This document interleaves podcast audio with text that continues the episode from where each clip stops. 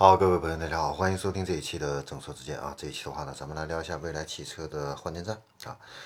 在二零一八年啊，未来汽车的这个第一代换电站啊是上线了啊。到现在的话呢，今年的四月份啊是上线了第二代的这个换电站。那它的首座换电站的话呢，是在北京的中石化超英换电站啊。那伴随着这个第二代的换电站。正式的一个启用，我们也给大家对比一下它第一代跟第二代之间有哪些区别啊？首先是电池数量这一块，以前的话呢，第一代的这个换电站，它的换电站里边只有五块电池，很少不够啊。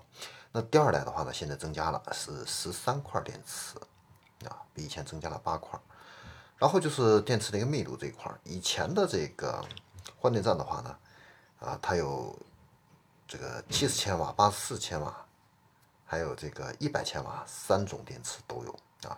现在的话呢，它把这个八十四千瓦这个电池去掉啊，现在是只有七十千瓦和一百千瓦的。然后换电的这个时间长度的话呢，比原来大幅度降低啊，原来是八分钟啊，现在的话呢是四点五分钟啊，减少了几乎一半啊。然后以前的话呢，你要换电的话，你要下车啊，如果是冬天的话呢，站在车外边还是挺冷的。啊，现在的话呢，你不需要下车，这个的话呢。提升了这个客户的一个体验，而且的话呢，在第一代的时候啊，呃，这个车啊，你要是停在一个相应的一个车位，然后它再进去啊。那现在的话呢，这个可以自动泊车啊，进入到这个换电站里边，而且你车主不需要下车，这一点的话呢，也是大大提升了这样的一个啊体验啊。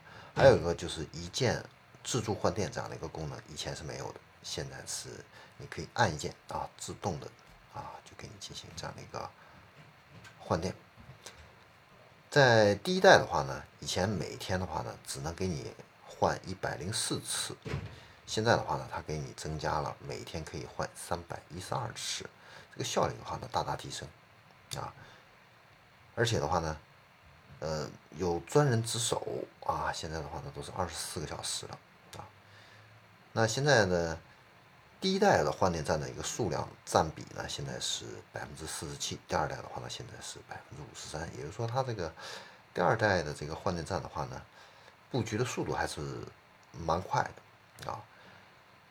现在的话呢，未来汽车的这个截止到今年九月十一号的话呢，它的这个换电站是建成了四百四十四座啊，其中呢。这个二代换电站是百分之五十三啊，平均每个换电站可以覆盖三百五十四个客户啊。那未来的这个电区房的一个覆盖率是百分之三十四啊。什么是电区房呢？就是这个方圆三公里之内的话呢，有这个未来换电站的这样的一个住房啊，是覆盖了百分之三十四。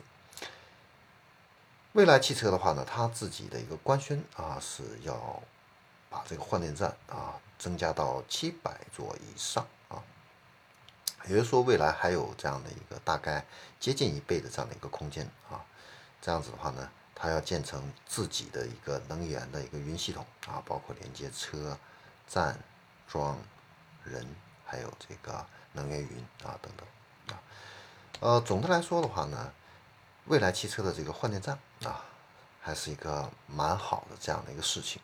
如果喜欢未来的这样的一些车主的话呢，你买车之前你可以看一看。啊，就是你自己家附近有没有这个换电站？如果有的话呢，其实换电比充电要方便很多，而且呢，呃，它这个换电的话呢，它都还是免费的啊，这样的话呢，电费都省了啊，其实是个好事儿。